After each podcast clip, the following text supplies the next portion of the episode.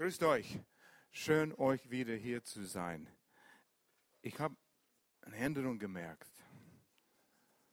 Etwas ist anders. Das Wachstum. Ich habe es im Kinderwagen gesehen. Das erste Sonntag, wo wir hier, das ist gut, danke schön, Alex. Das erste Sonntag, wo wir hier bei euch seid, wo dieses Wachstum hier ist. Und normalerweise sitzen Pastor Alex und Sarah hier und die fehlten hier heute. Wo sind die jetzt? Ja, da war Alex beim Kinderwagen, jetzt ist Sarah beim Kinderwagen und äh, es ist schön, diesen Wachstum zu sehen und dass wir es miterleben dürfen. Sind es? Ja, stimmt, stimmt. Du, das ist ein Segen. Das ist auch ein Segen, das zu sehen und mitzuerleben. Wir müssen öfters kommen, bevor Noah erwachsen ist. Sie wächst so schnell von Woche zu Woche und man merkt nicht, ist das dieselbe Baby, was ich letzte Woche gesehen habe? Aber es ist toll. Das macht schon viel Freude. Und ich will auch was unterstreichen, was du gesagt hast, wegen dieser Weihnachtsaktion. Ich finde es so toll, dass es die Gelegenheit gibt, dass Leute das mit nach Hause nehmen und selber füllen. Und besonders, wenn man Familie hat, das ist was ganz Besonderes, finde ich. Ähm, die Kinder werden das nie vergessen von euren Kindern, dass wir haben diesen Kiste gepackt, wir sind einkaufen gegangen und wir haben es zu jemandem gebracht oder zu der Gemeinde. Und das sind Dinge, die, die nehmen sie mit fürs ganze Leben. Das sind Erlebnisse und das finde ich so super. In deinem Predigt hast du einiges gesagt, was ich dachte, du hast meine Notizen angeschaut. Hier so, man sieht, wie Gott führt und in diesem Thema, in dieser Themenserie, als ich es zuerst hörte, Stammbaum.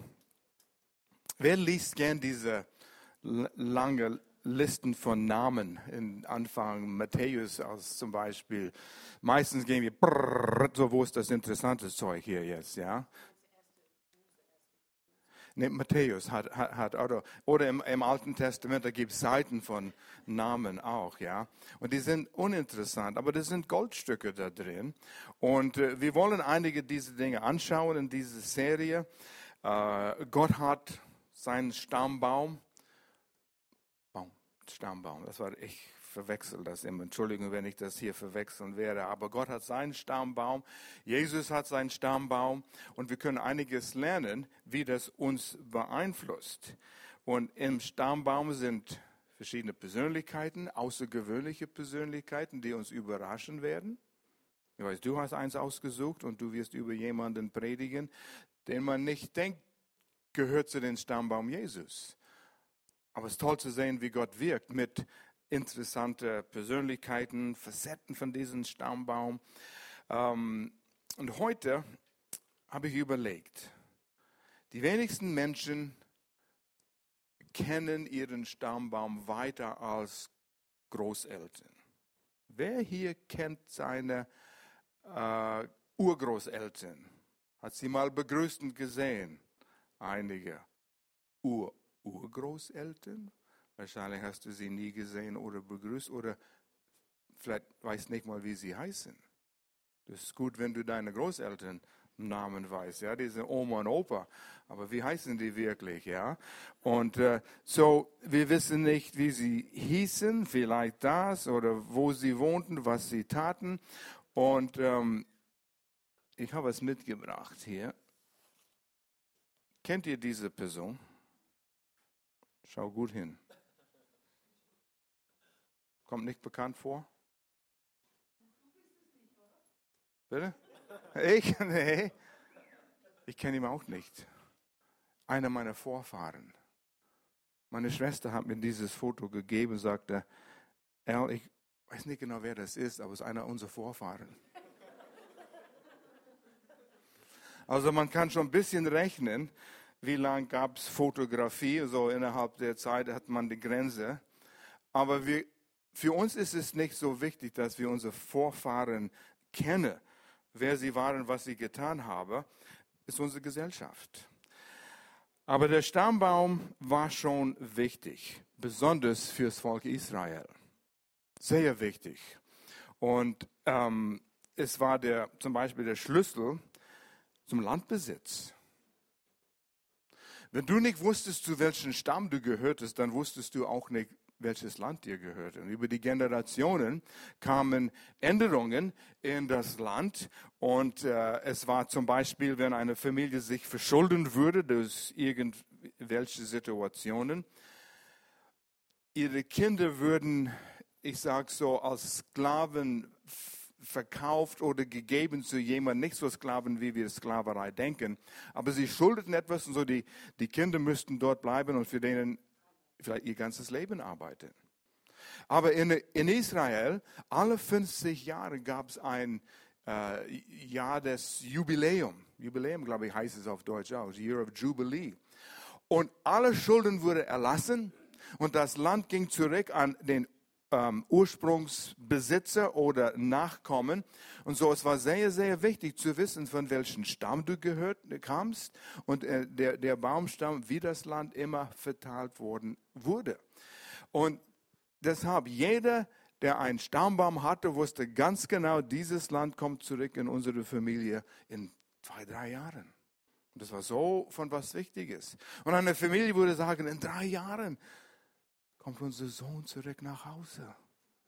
Stammbaum war sehr wichtig, zu wissen, wie alles äh, verteilt wurde.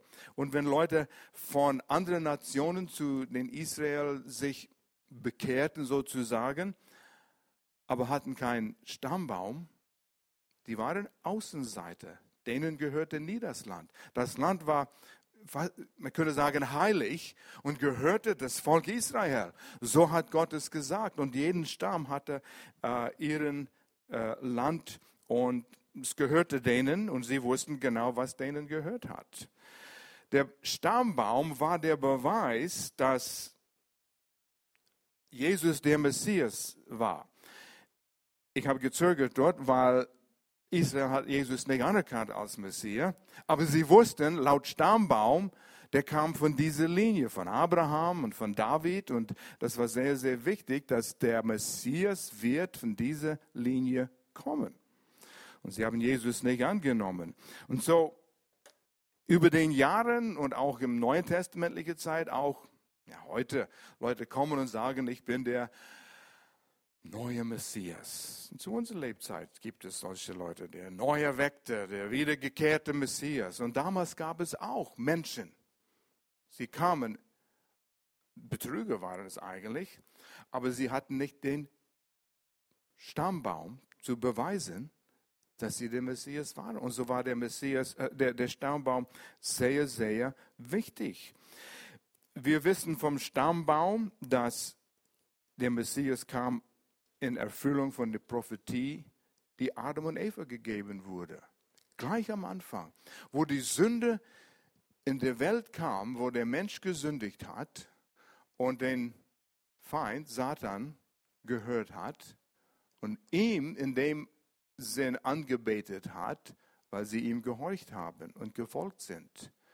Und Satan hat die Herrschaft übernommen, die die Menschen hätte haben sollen, und Gott sagte, von deinem Nachkommen wird ein jemanden kommen, die den Kopf der Schlange zertreten wird. Von deinem Nachkommen. Und so müssen sie verfolgen können, den Nachkommen bis heute, also damals heute, und zurück bis zu Adam.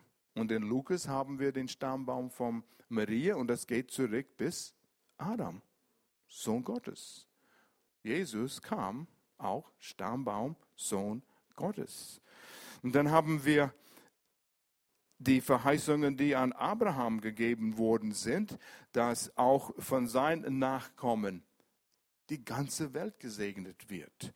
Und wir, wir können Zeit nehmen, das Ganze durchzustudieren. Äh, 1. Mose 12 äh, und 15, das sind ein paar Mal, wo diese Verheißungen äh, wiederholt worden sind. Abraham folgte Gott, glaubte Gott, gehorchte Gott und Gott sagte, von deinem Nachkommen wird ein Segen kommen für die ganze Welt, alle Nationen. Das ist der Messias, das ist Jesus.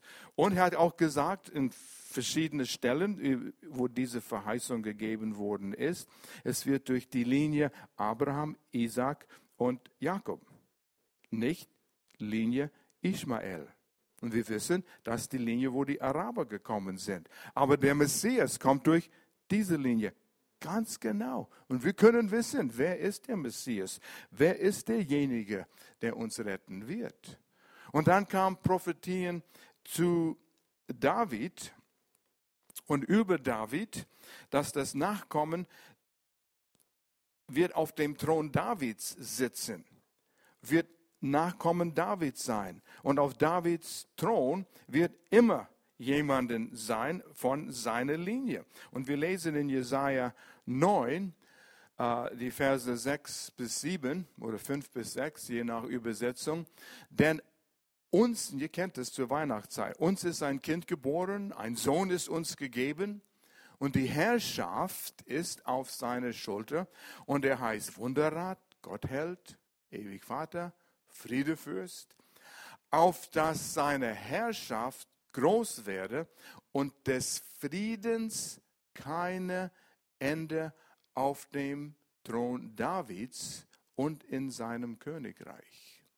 Und es sind einige solche Verheißungen, die bestätigen, Nachkommen Davids muss es sein. Da waren zwölf Stämme. Aber ganz genau diese Linie würde es sein. Und wir wissen das und können immer nachprüfen. Und diesen Stammbaum war die, ich weiß nicht, was das beste Wort ist für Credentials, Berechtigungsnachweis. Ist das okay? Versteht ihr das? Ein Zeugnis, ein Blatt mit Stempel drauf. So. Und wenn es einen Stempel hat in Deutschland, dann ist es gültig. Es muss einen Stempel haben. Das habe ich gelernt, als wir nach Deutschland kamen in 72. Es muss einen Stempel haben. Und ich habe ihm gesagt, ich weiß, weshalb die Arbeitslosigkeit so gering ist in Deutschland. Sie bauen ein großes Gebäude und oben, da fängt es an mit einem Blatt Papier und jeder macht ein Stempel drauf und dann geht es die zwölf Etagen runter, bis jeder seinen Stempel drauf hat und dann ist es gültig, ja? Nein, das ist ein Witz. Oder? Aber das war sein Beweis. Ich bin der Messias. Ich habe alle richtigen Stempel hier. Aber dann, wie du gepredigt, äh, gebetet hast, Alex, wir haben das Vorrecht, Christen zu sein, weil Israel den Messias abgelehnt haben. Israel lehnte den Messias ab. Sie haben Jesus nicht akzeptiert. Sie haben ein politischer Messias haben wollen. Nicht der, der an einem Esel in Jerusalem reingeritten hat. Auf dem Esel zu sitzen bedeutet der König des Friedens. Sie wollten einen Messias, der auf dem Pferd geritten ist, der Kriegspferd. Aber Jesus kam auf dem Esel.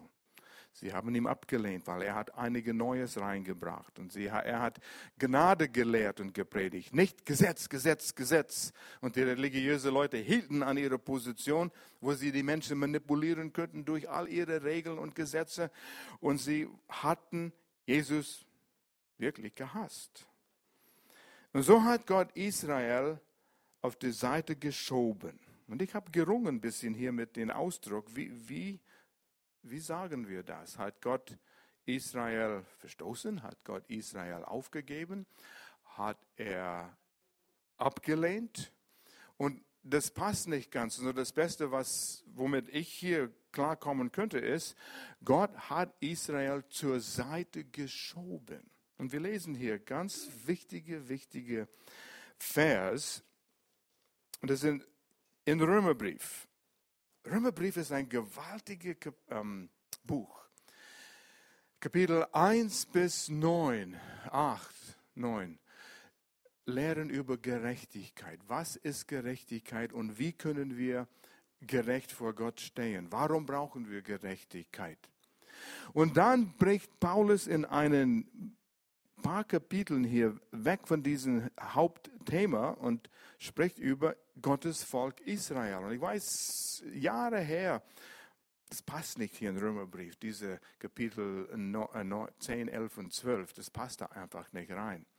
Aber es ist so wichtig und wir sehen, wie Gott mit Israel arbeitet in seinem ganzen Plan. Das sind sehr wichtige, wichtige Kapitel für uns heute. Besonders wenn du Fragen hast über Israel. Wer ist Israel welche Rolle spielen sie? Weil es gibt sogar unter Christen, die haben gesagt, Gott hat Israel verstoßen. Gott ist fertig mit Israel. Stimmt nicht. Steht in der Bibel. Gott ist noch nicht fertig mit Israel. Das ist so wichtig, dass wir Gottes Wort lesen. Es heißt auf Englisch Replacement Theology, so Ersetzungstheologie. Die Gemeinde ersetzt Israel und die Verheißungen, die Gott Israel gegeben hat, gehören uns, die Gemeinde. Nicht ganz im Unrecht, aber wir müssen ganz klar unterscheiden, was, welche, wovon, von welchen Verheißungen wir reden. Sind sie für das Volk Israel oder sind sie für, und ich werde das erklären, die wahre geistliche Israel? Aber nicht zu schnell. Hier lesen wir Römer 11, Vers 1a, die erste Hälfte vom ersten Vers. Ich frage nun, sagt Paulus, hat Gott sein Volk, die Juden, etwa verstoßen? Und das ist die Frage, die viele sich stellen jetzt. Und er sagt, natürlich nicht, das ist lieb gesagt. Diesen Ausdruck im Urtext ist megenoite, doppelnegativ. Und doppelnegativ geht nicht in Deutsch, geht nicht, also ich kann nicht doppelnegativ sagen, das geht nicht auf Deutsch, ja. Aber er sagt, nein, nicht, das geht nicht. Absolut nicht. Eine stärkere Verneinung gibt es nicht in der griechischen Sprache. Und Paulus sagt, absolut nicht. Los mal tu. Habt ihr gehört, so ungefähr, ja? Macht die Ohren auf, spitzt den Ohren, schreibt es hinter den Ohren. Nein, nein, nein, er hat sie nicht verstoßen. Oh. Und was hören wir in den Nachrichten? Alles, was Israel macht, ist verkehrt. Sogar unser Reformationsluther war antisemitisch in seinen späteren Jahren hat so viel Gutes getan, aber hat es nicht hier kapiert. Und so ist wichtig, dass wir Gottes Wort lesen. Und dann ein paar Verse weiter, Kapitel 11, Vers 11, die erste Hälfte diesen Vers heißt, sind sie, Israel, die Juden, so tief gefallen, dass sie hoffnungslos verloren sind. Megenoite, Nein, auf keinen Fall. Nein, nicht. Es geht nicht. Gott hat einen Plan für Israel. Einen gewaltigen Plan für Israel. Und er erklärt es hier, Paulus erklärt es hier, und hier kommen wir im Bilde hinein. Hier kommst du in diesen ganzen Plan Gottes. Der Stammbaum Gottes beinhaltet uns. Und du auch. Das ist gewaltig, was den Plan, an den Gott gedacht hat. Ich wünschte, ihr hättet diesen Predigt vorbereiten können und euch mit all diese Dinge beschäftigen können. Ich kann mich nicht helfen manchmal, wenn ich mich vorbereite. Ich muss aufstehen, ich muss hin und zurück laufen, ich muss das dran kauen. Und was heißt das? Was war das? Nochmals, und ich vergleiche mit das, was ich gelesen habe. Ich werde begeistert. Und ihr kriegt nur einen Bruchteil davon. Entschuldigung. Haben wir noch zwei Stunden? Aber es ist aufregend und begeisternd zu denken, was Gott hier alles getan hat. Warum hat Gott sein Volk, sein geliebtes Volk, und ihr müsst glauben und wissen, Gott liebte sein Volk Israel. Als er Abraham aussonderte, die Menschheit war verloren. Sein Geschöpf, die Menschen, die er geschaffen hat, aus Liebe, Menschen, mit denen er Gemeinschaft haben wollte, Adam und Eva, die ersten Menschen. Er wollte nicht, dass sie durch, äh, dass die Menschheit durch diese Situation geht, den Dreck, in dem wir wohnen jetzt, die Hoffnungslosigkeit. Er wollte gleich, dass wir in den Himmel leben, Himmel auf Erden. Aber Sünde kam, hat es gebrochen. Und so Gott hat alles, alles dran gesetzt, sofort, damit er uns zurückgewinnen kann. Und Jesus war die Lösung. Naja, Ich versuche euch ein bisschen davon mitzugeben hier jetzt, ja. Aber das ist der Vorrecht des Predigers. Und Alex wird das auch bestätigen können. Wir wühlen in dem ganzen Sache dort und kauen auf all das Gute und wir, wir werden die Begeisterten, hoffe, dass ein bisschen Begeisterung herüberkommt. Und so, ihr könnt die Hausaufgaben machen, wenn ihr wollt und diese Dinge nachlesen und darüber nachsinnen. Israel würde zur Seite geschoben, damit die Nichtjuden gerettet werden können. Kam Jesus, ja, das wäre ein guter Zeitpunkt, wo man Amen sagen könnte, dass du zum Glauben kommen könntest, dass du die Sündenvergebung erleben könntest, dass du eine Zukunft bei Gott hast, Sündenvergebung und Gnade leben hier und du musst kein Kuh oder Lamm oder Schaf zu Gottesdienst schleppen, dass wir hier das aufopfern. Hat jemand ein Schaf mitgebracht zum Aufopfern? Hat jemand ein paar Vögel mitgebracht? Ja, die sitzt neben mir. Entschuldigung. Das war nicht lieb. Aber das ist die Erfüllung, die Verheißung an Abraham. Die ganze Welt wird durch dein Nachkommen gesegnet. Jede Nation. Ich sehe Angel. In meiner Heimatgemeinde in Vancouver. Welche Nation bist du? Von wo kommst du? Deine Abstammung? Vietnam, Vietnam. In Vancouver haben wir viele Chinesen. Die sehen alle gleich aus, ja? Entschuldigung, der alte Witz, ja. Die Weißen, die Deutschen, die, die sehen alle gleich aus, ja. Wir hatten immer Chinesen in Vancouver gehabt. Aber als Hongkong zurück nach China ging, da kamen sie massenweise nach Vancouver.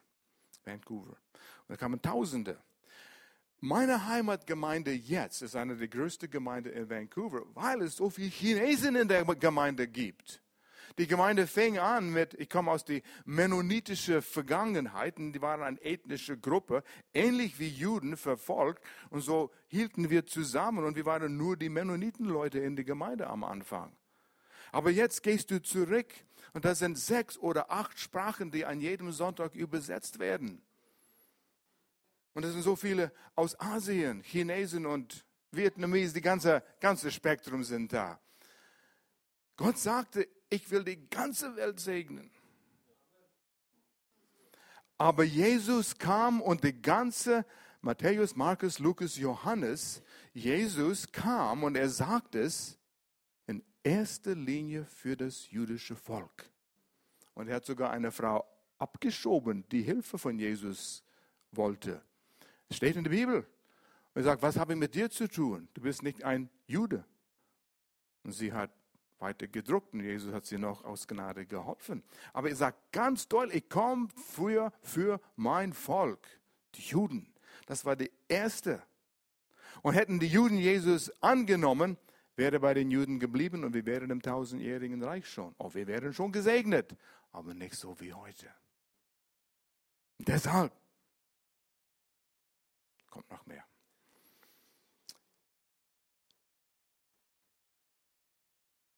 Ich will es sagen. Hier, wo ist es? Hier ist es. Römer 11. Vers 11, die letzte Hälfte. Sondern ihr Ungehorsam Israels führte dazu, dass auch die anderen Völker gerettet werden, um damit zugleich auch die Eifersucht der Juden zu wecken. Dass die Juden sehen, oh, das haben wir versäumt jetzt. Schau mal, wie es den anderen jetzt geht. Wenn die auf uns schauen. Aber das ist eine Verblendung momentan über das jüdische Volk. Und Paulus sagte, Gott hat sie nicht verstoßen. Paulus sagt, ich bin selber Jude. Ich bin der Apostel zu den Juden. Und so nein, Gott hat Israel nicht abgelehnt. Wir dürfen sie auch nicht ablehnen. Und heutzutage mit den Nachrichten und die, ähm, ja, es ist eine Taktik der Feind, die Juden und Israel schlecht zu machen. Dass wir denken, Gott ist mit Israel fertig. Aber ist nicht der Fall. Und durch die jüdische Ablehnung von Jesus, Ablehnung, sind wir einge, oh, Entschuldigung, eingepropft worden in den Stamm. Stamm Israels. Und in diesem Kapitel spricht es von die Wilden. Wir sind die Wilden, wilder Ölzweig. Wir sind wie ein wilder Ölzweig. Und gehen wir zurück zu Römer 11. Vers 17, in der ersten Hälfte. Ich zerschneide hier diese Verse, ja, aber es ist wichtig, dass wir das sehen. Doch einige dieser Zweige, und damit sind die Juden gemeint, wurden herausgebrochen. Nicht das Ganze. Es sind und waren einige Juden, die an Jesus glaubten. Paulus ging durch ganz Kleinasien und gründete Gemeinden. Wo ging er zuerst hin? Zu der Synagoge, zu den Juden. Und da waren Leute, die an Jesus glaubten. Und so nicht ganz Israel, also der Baum war nicht, so, wenn man an einen Ölbaum, Olivenbaum denkt, er hat es nicht ganz abgesägt, sondern Äste sind abgebrochen worden, herausgebrochen. Und du, der Zweig eines wilden Ölbaums wurde eingepropft. Aber der Stamm war gut. Und wir sind die Wilden. Wir hatten keinen normalen Platz. Du und ich. Gloria und ich, wir haben reflektiert über unsere Zeit in Israel vor einigen Jahren, wir das Vorrecht hatten, in Jerusalem, das war, hat so viele Erlebnisse da gehabt. Wir haben die Menschen kennengelernt. Die Reiseleiterin, mit dem wir waren, sie kannte einzelne Juden, wichtige in der Regierung und wir haben sie kennengelernt und die kommen in deinem Herzen, wenn du sie merkst, wenn du sie kennenlernst, wenn du sie siehst, aber die sind verloren, wenn sie nicht an Jesus glauben. Und das hat mir schon wehgetan. Aber wir haben sie kennengelernt dort und ich werde nie vergessen, in einen Buchladen in Jerusalem. Da waren wir 20 Leute in dieser Gruppe, es war eine kleinere Gruppe. Und wir kamen in diese, und die Leiterin wollte, dass wir diese Menschen kennenlernen. Oh, sie war schlau. Und wir waren in diesem Bü Bücherladen und dann geht der, dieser jüdische junge Mann, war relativ jung, unter 40, jung. Und er erzählte, er ist Jude, in Kanada groß geworden, und er und seine Brüder sind zurück nach Jerusalem gekommen und sie haben diesen Bücherladen aufgemacht.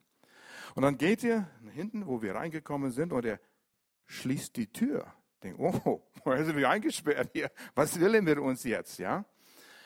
Aber er wollte nur, dass Leute nicht reinkommen in dem Augenblick, wo er was Wichtiges uns sagen wollte. Er wollte nicht gestört werden. Und dann fing er an zu erzählen. Und wie viele Touristen kommen von Nordamerika, Christen kommen. Ja, und ihr wollt uns alle evangelisieren und bekehren zu euren Jesus. Aber vergiss nicht der Wurzel, woher ihr gekommen seid. Ihr seid eingepropft. Bewahre den Wurzel. Pflege diesen Wurzel. Daher kommt euer Leben.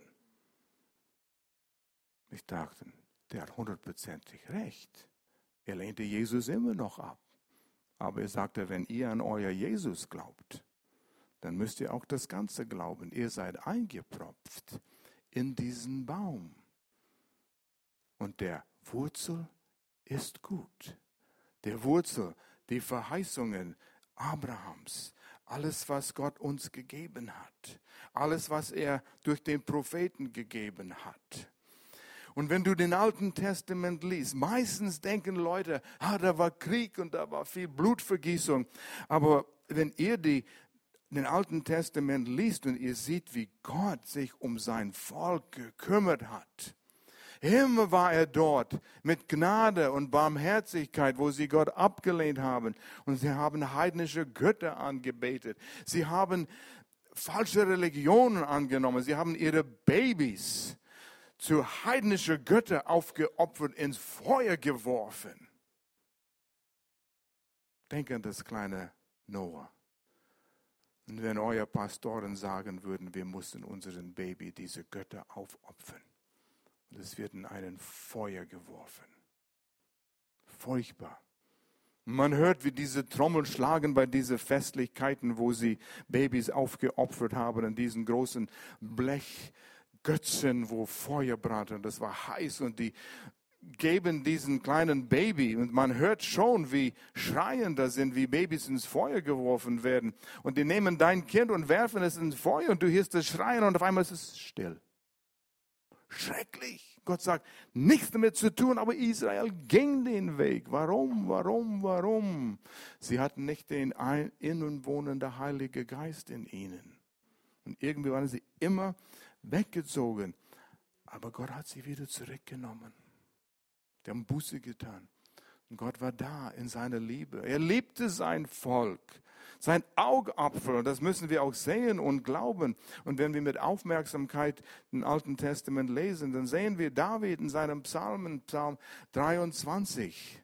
Der Herr ist mein Hirte. Ich habe keinen Mangel. Er kümmert sich um mich und sein Volk. 40 Jahre in der Wüste, diese Bewahrung. Puh.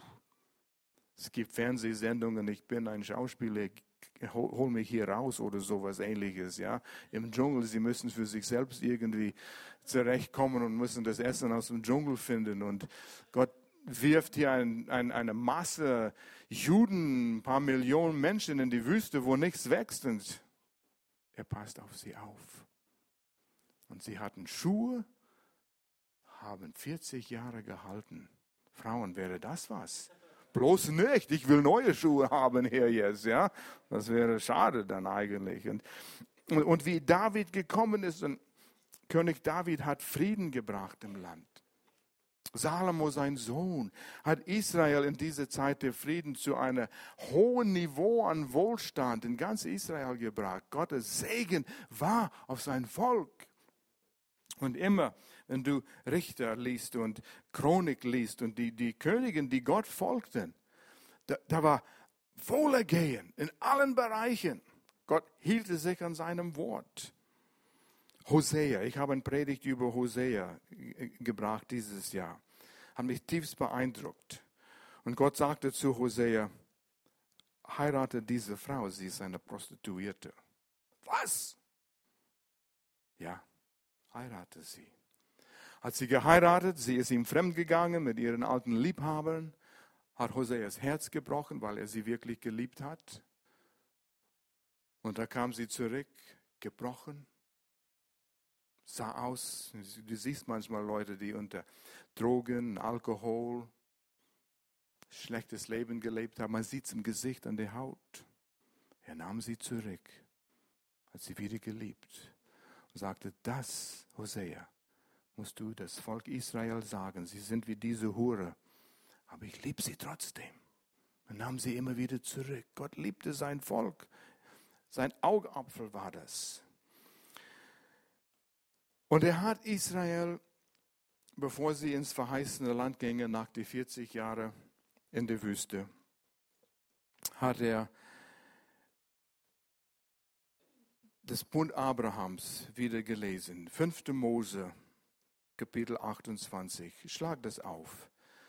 Wir müssen immer wieder diesen Abschnitt lesen. 5. Mose, Kapitel 28. Und ich lese nur die ersten neun Verse hier. Spür den Herzen Gottes. Hier kamen eine Generation, eine neue Generation Juden durch die Wüste.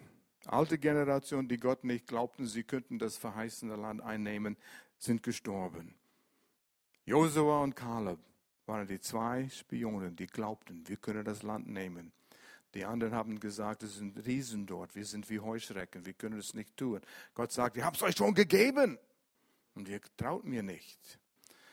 Josef und Kaleb trauten Gott. Und dann bringt Israel zusammen und liest den Bund durch Mose, fünfte Mose. Oh, habe ich vergessen. Das wollte ich euch sagen. Wo wir eingepropft worden sind, haben wir teilgenommen am Ölbaum, an die Fettigkeit des Ölbaums. Interessanten Ausdruck hier, das muss ich euch sagen. Wir sind eingepropft, du und ich, die wir, wir Christen nennen, eingepropft bist und mit Anteil bekommen hast an der Wurzel und der Fettigkeit des Ölbaums. Was ist die Fettigkeit des Ölbaums? An die rich, reiche Saft, die aus den Wurzeln kommt, um den Ölbaum zu ernähren. Biologisch gesehen, nahrungsmäßig gesehen, das viel Gesundes in den Ölbaum auch, wenn wir das weiter verfolgen wollten. Und das sind das, was wir, was, wovon ich gesprochen habe, wie Gott sich um sein Volk gekümmert hat, wie er sie gesegnet hat. Und dann kommen wir zu den fettige Sachen von 5. Mose 28, was Gott sein Volk verheißt. Hier, und wir lesen es. Es ist ein längerer Abschnitt, aber oh, wir müssen es immer wieder lesen hier. Vers 2, 5. Mose 28. Wenn ihr dem Herrn, eurem Gott, gehorcht, werdet ihr folgendermaßen gesegnet werden. Und wir können all diese Verheißungen und Segen in Anspruch nehmen plus neuen Bund, Hebräerbrief durch Jesus.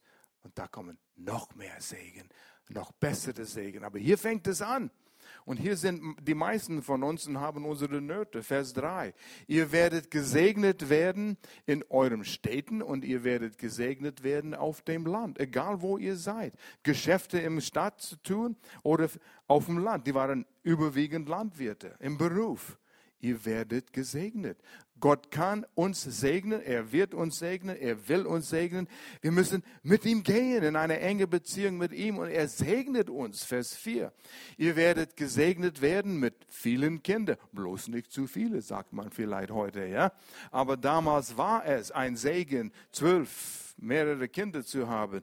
Gloria ist eine Familie groß geworden mit äh, Geschwistern, sechs Kinder. Ein Papa, das war elf, elf Kinder. Das war keine Seltenheit. Je mehr Kinder wir hatten, umso mehr Hilfe haben wir auf dem Farm, auf dem Landwirt. Das war ein großer Segen, Kinder zu haben. Gesegnet werden mit vielen Kindern. Und nicht nur eine Menge, sondern Qualität. Wir sind so dankbar für unsere drei Kinder. Die sind gesegnet, die sind alle gesund. Wir gehen mit dem Herrn. Ihre Familien, gläubige Ehepartner. Und eins davon ist unser leitender Pastor jetzt, Melanie und Will. Melanie, unsere Tochter. Ihr seid gesegnet. Ihre Kinder gehen mit dem Herrn. Die sind ein Segen. Die folgen den Herrn in allem, was sie tun. Es ist so gewaltig zu sehen. Wir sind gesegnet mit unseren Kindern.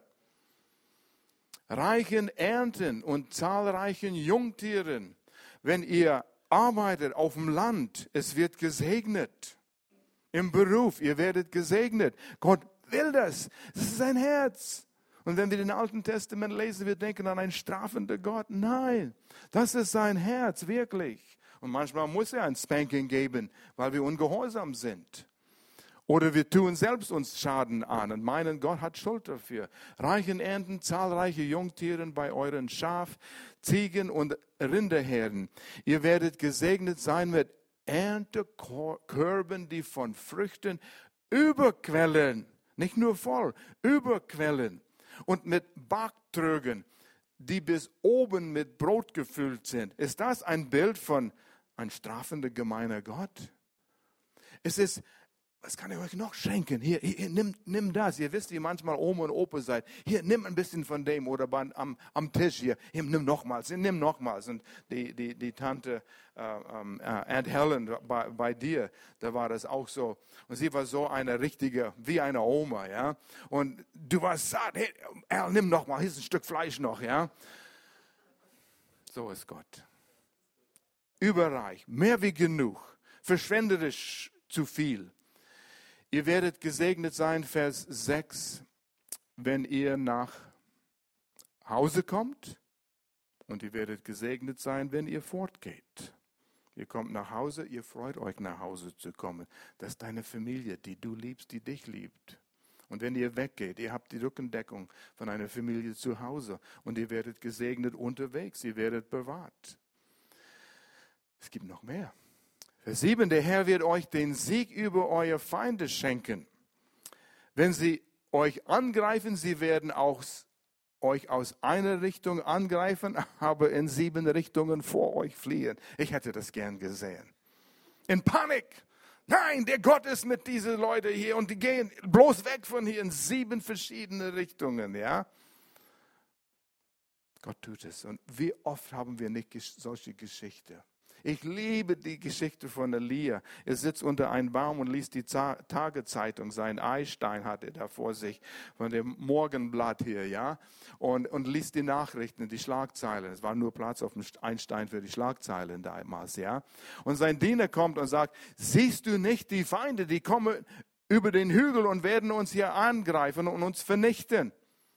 Elia sagt, Gott, öffne ihm seine Augen und er sieht die feurige Kriegswagen vom Herrn und eine himmlische Heere, Engel. Und die Engel sind hier. Die sind um uns herum. Da geht einer, siehst du ihn? Wenn wir sehen könnten mit geistlichen Augen, wie würden die Engel um uns herum sehen hier? Und der Diener, seine Augen sind geöffnet. Oh, Gott ist hier. Oder zahlreiche, wo die Stadt umsingelt war von Feinden und die, die sterbende Leprakranken sagen, was nutzt es uns in der Stadt zu bleiben? Wir sterben hier oder wir sterben bei den Feinden. Komm, wir gehen raus mal sehen, was wir sehen können. Und sie gehen raus, wo sie von den Philister umlagert sind, sind alle weg.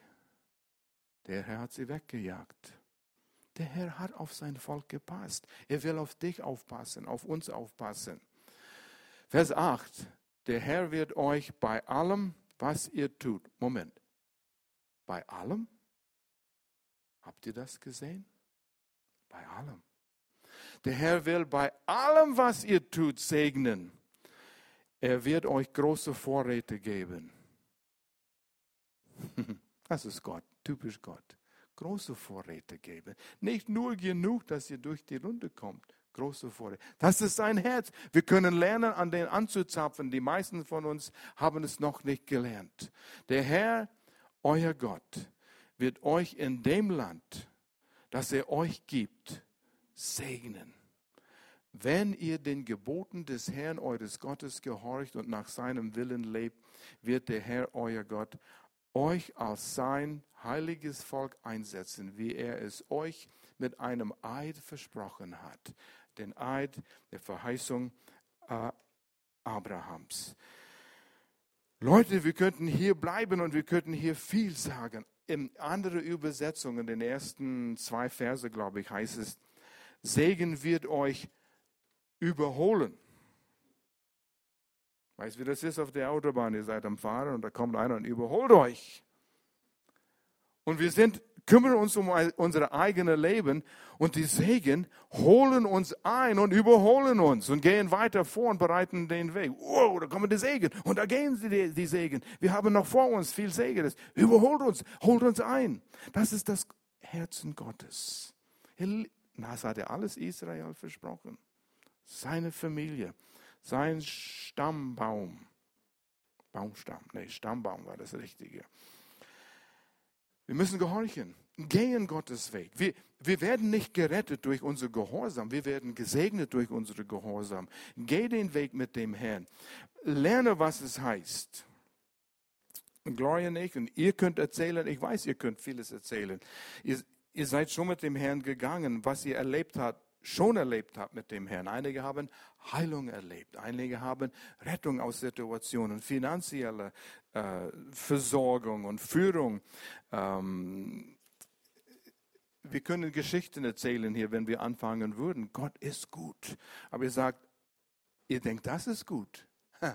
Warte, bis es euch überholt, einholt. Jesus kam, weil Israel Jesus abgelehnt hat. Und ich will ein Wort zu den äh, Zukunft Israels sagen.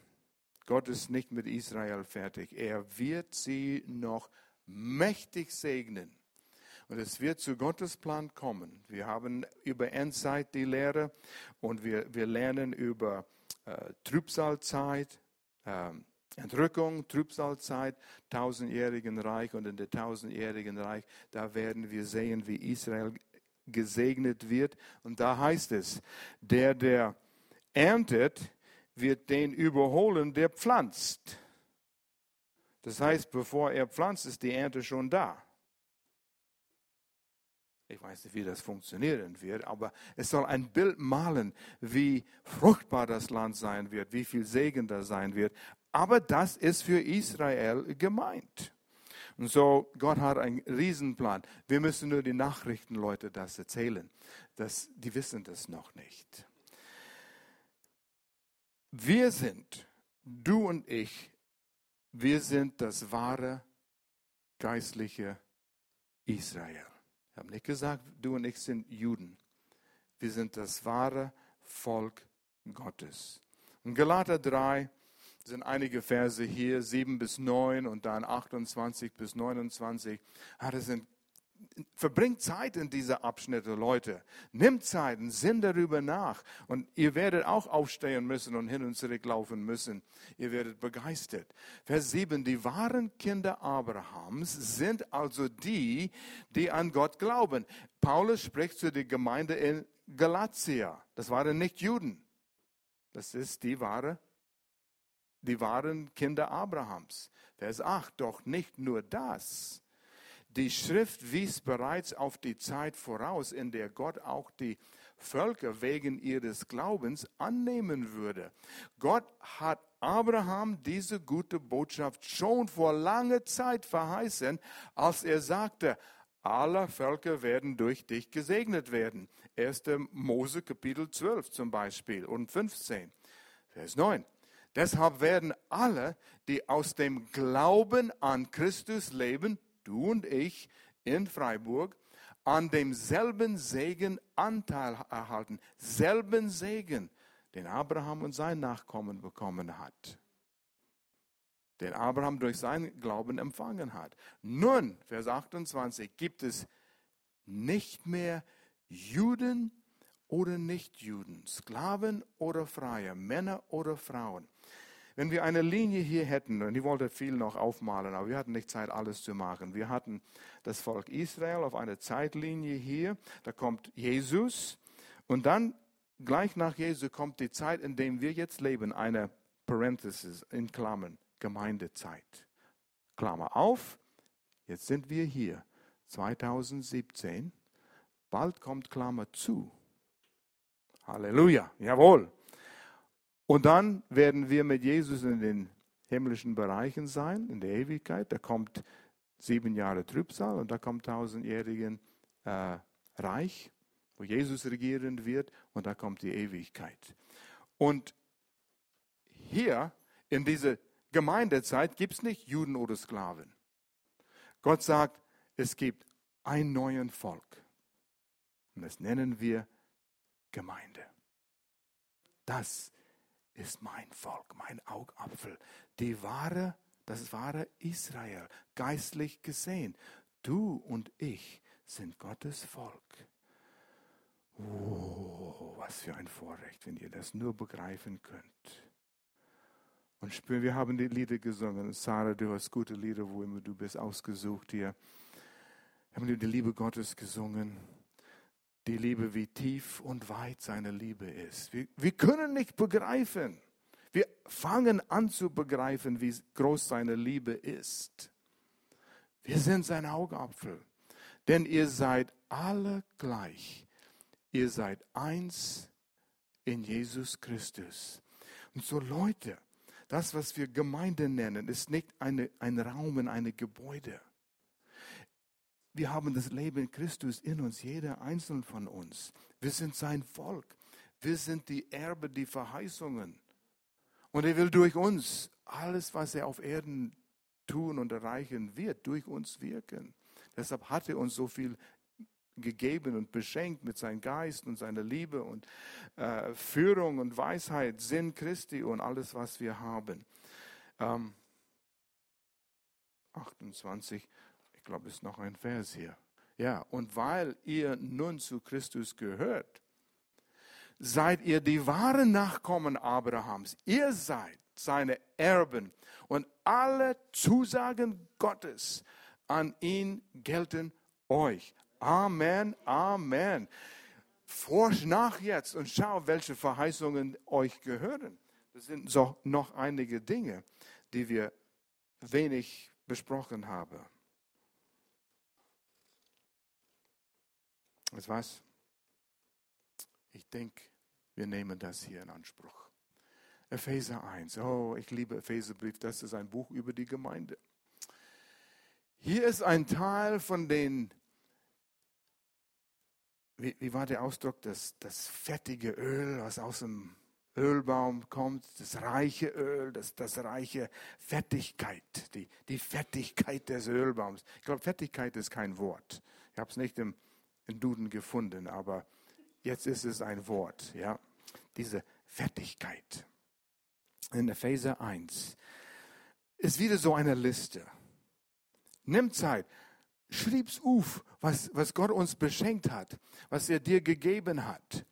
Gnade sei mit euch und Friede. Hören wir dort auf und wir könnten lang darüber sprechen, wie Gott gnädig ist. Du mit all deinen Macken, all deine Fehler. Er sagt nicht, mach dich erst bereit, bevor du zu mir kommst. Du gehst zu einem Arzt und er sagt, warte, bis du gesund bist, dann kommst du zu mir, dann kriege ich, was du hast. Nein, er nimmt alle Kranken an. Das ist seine Aufgabe, dir zu helfen, gesund zu werden. Und Gott sagt, komm so wie du bist. Egal was du getan hast, auch als mein Kind. Und du denkst, oh, wie schlecht bin ich, was für ein schlechter Christ ich bin. Lerne, was Gnade ist. Ist keine Entschuldigung für all dein Mist und was du tust. Aber Gott sagt, Jesus hat dafür bezahlt. Komm, wir bringen es in Ordnung. Wenn wir ein, eine Offenbarung von Gnade bekommen, wir sind anders. Du willst nicht sündigen. Du willst für ihn leben, weil du bist so berührt von dem Frieden im Herzen, egal was kommt. Ja, wir denken, wie werden wir das schaffen? Wir werden dies schaffen.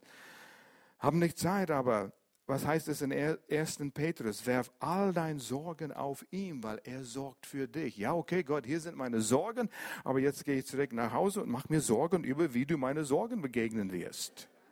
Und Gott, du könntest an das denken, du könntest das machen. Oder muss ich noch was in Ordnung bringen, Gott? Und dann kannst du das nehmen und dann kannst du für meine Sorgen dich kümmern. Und ich muss hier das managen für dich, Gott. Bin mir nicht sicher, ob du das schaffst. Kleinglauben, Stolz. Frieden im Herzen, weil wir einen großen Gott haben. Er kümmert sich um uns. Wir haben unseren Teil zu tun, das stimmt schon. Und dem Herrn Jesus Christus Lobpreis Gottes für die Erlösung durch Christus. Erlösung ist ein Wort, damals gab es Sklavenmarkt. Weißt du was? Es gibt Sklavenmärkte heute noch. Habe ich im Nachrichtendokumentar gesehen, wie Menschen verkauft werden. Sechs Sklaven, sogar junge Männer zu, zu arbeiten in, in Felder, Erntefelder, wie in, in, in alte Zeiten, die Barbarian, bar, bar, ist das ein Wort auf Deutsch? Barbar, barbarisch, barbarische Zeiten, Sklaven. Und Menschen haben Sklaven frei gekauft. Ich biete 300, ich biete 500, ich biete 1000 für ihn. Aus dem Sklaverei gekauft. So, jetzt bist du ein freier Mensch. Geh. Interessante Geschichte darüber. Gelobt sei Gott, der Vater unseres Herrn Jesus Christus, der uns gesegnet hat mit viele geistliche Segen, mit allem geistlichen Segen im Himmel. Das sind Segen, die geistlich sind, die aus dem Himmel kommen, die sind ewig. Nicht scheinbare Segen, die wir vorübergehend auf Erde haben, was die Welt uns anbietet. Sieht gut aus. Die Welt bietet, bietet vieles an, aber es ist äh, vorübergehend. Denn in ihm, Vers 4, hat er uns erwählt, ehe die Welt grundgelegt war. Wow, das sollte dich zum Hopfen bringen. Er wusste, dass Thilo hier in Freiburg sein wird, bevor die Welt geschaffen worden ist. Denk darüber nach. Er hat dein Leben gesehen. Du bist ihm wichtig. Du bist nicht Zufallsprodukt. Ja, jemand sagt, ich bin Produkt von einer Vergewaltigung. Niemand wollte mich. Gott hat alles gesehen und er wollte dich, egal wie du auf die Welt gekommen bist. Ehe der Welt grundgelegt war, dass wir heilig und untadelig vor ihm sein sollten. Das war sein Ziel. Das heißt, es ist möglich. Haha, sonst würde er das nicht sagen. Fünf. Er hat uns dazu vorherbestimmt, seine Kinder zu sein durch Jesus Christus nach dem Wohlgefallen. Es gefällt ihm, dass du sein Kind bist. Wer ein Kind hat, druckt sein Kind, liebt sein Kind. Er liebt dich. Ich liebe meine Enkelkinder. Ist auch nichts Schöneres.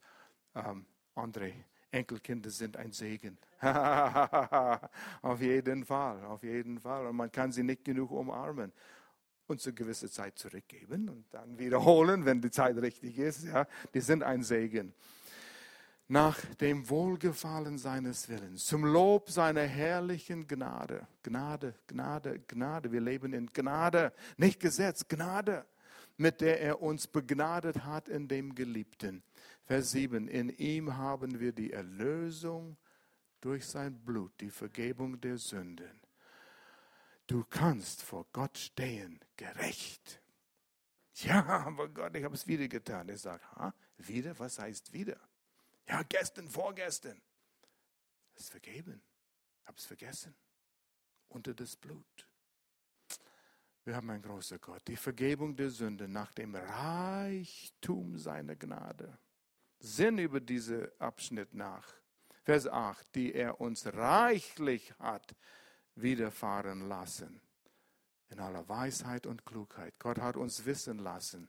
Das Geheimnis seines Willens. Wir wissen, was läuft. Wir wissen, was auf uns zukommt. Wir wissen, was in dieser Welt geschehen wird. Hat es uns wissen lassen. Nach seinem Ratschluss, den er zuvor in Christus gefasst hatte. Dann Vers 18. Und er gebe euch erleuchtete Augen. Das ist ein Gebet, was Paulus betet. Und dieses Gebet kannst du immer für dich selbst beten und, und für Männer im Dienst, für anderen Christen. Aber nur ein Abschnitt hier. Und er gebe euch erleuchtete Augen des Herzens, dass ihr seht, damit ihr erkennt, zu welcher Hoffnung ihr von ihm berufen seid. Hoffnung. Hoffnung ist nicht, ich hoffe, dass es nicht regnet heute, weiß es nicht, aber mal sehen, ja. Nein, Hoffnung in der Bibel heißt feste Zuversicht.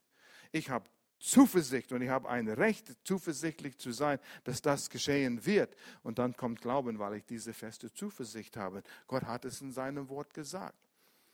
Eine feste Zuversicht, welche Hoffnung, und das ist immer Zukunft, ihr von ihm berufen seid. Wir haben so eine Hoffnung. Es geht in der Ewigkeitsmentalität. Das, was wir auf die Erde erleben, ist nur vorübergehend. Es ist nur ein Vorprogramm. Und wir denken, das ist so gewaltig, was du bist und was du tust und was du noch erreichen wirst. Schau mich an, was ich erreicht habe. Ja. Gott sagt, das ist nur der Anfang. Bereite dich vor für die Hauptvorstellung. Wie reich die Herrlichkeit seines Erbes für die Heiligen ist. Eigentlich ist es ein interessanter Ausdruck hier. Andere Übersetzungen sagen, wie herrlich sein Erbe in den Heiligen. Du bist seine Erbe. Und er sagt, das ist herrlich, was er hat in dir. Vers 19. Und wie überschwänglich groß. Ah, ich liebe das Wort überschwänglich. Das ist ein komisches Wort. Ich benutze es nie im Alltag. Wer benutzt es regelmäßig im Alltag? Ich glaube kaum jemanden. Aber wenn wir verstehen, was das bedeutet. Überschwänglich groß. Seine Kraft an uns ist. Seine Kraft. Dieselbe Kraft, die Jesus vom Grab auferweckt hat, steht weiter in diesem Kapitel hier, die wir glauben. Glauben, es muss glauben. Wir sagen, ja, ich glaube, ich glaube das. Aber glauben wir wirklich, dass die Kraft wirksam in uns ist? Interessante Studie mal zu sehen, was ist Glaube? Wo du dein Leben auf das begründest, nicht nur im Kopf, aus dem Herzen glaubst. Und da geht die Post ab. Und wir haben viel zu lernen über was Glauben aus dem Herzen ist, nicht nur im Kopf, die wir glauben durch die Wirkung seiner mächtigen Stärke. Leute, das ist nur ein Anfang von was wir aus dieser Einpropfung in den äh, Baumstamm, Baumstamm. Nee, das wollte ich sagen. Ja, den Ölbaum, was damals Israel war, was jetzt uns gehört. Wir sind das neue Israel. Und das kommt wegen den Stammbaum Jesus. So, so ist es, da haben wir es richtig. Wo stehen wir jetzt? Erkennen wir, was uns gehört?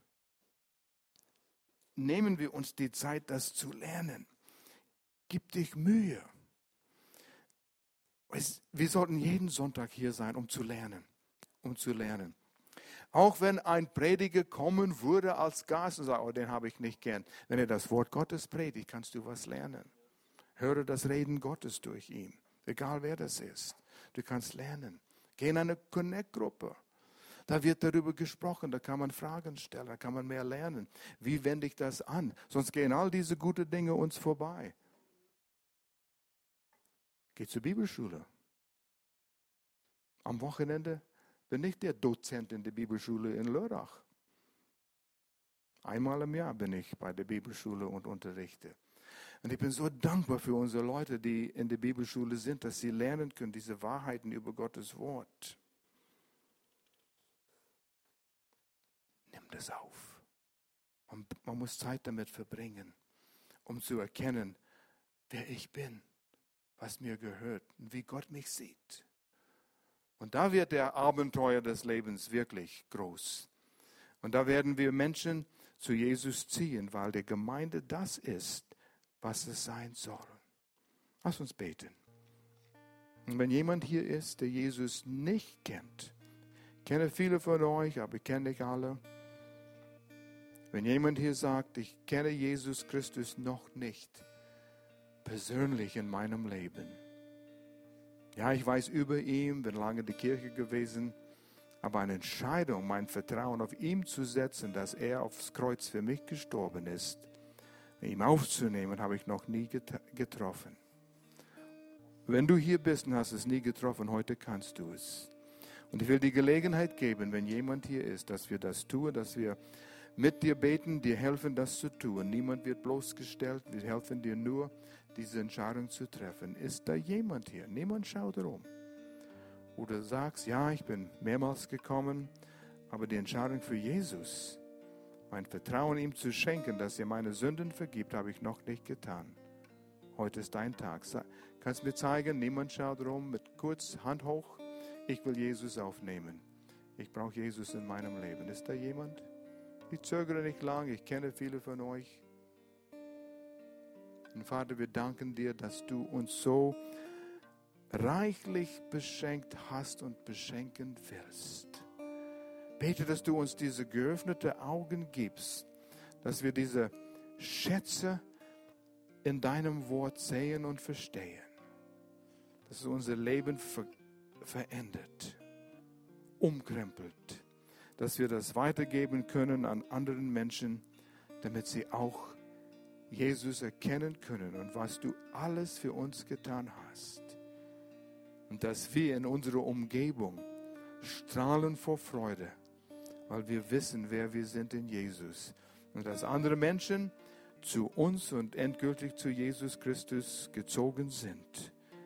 Und danke dir für Pastor Alex und Sarah hier, für die Gemeinde hier, für das Licht, was hier ist, mit anderen Gemeinden auch dir das Wort klar lehren und predigen. Wir danken dir dafür in Jesu Namen.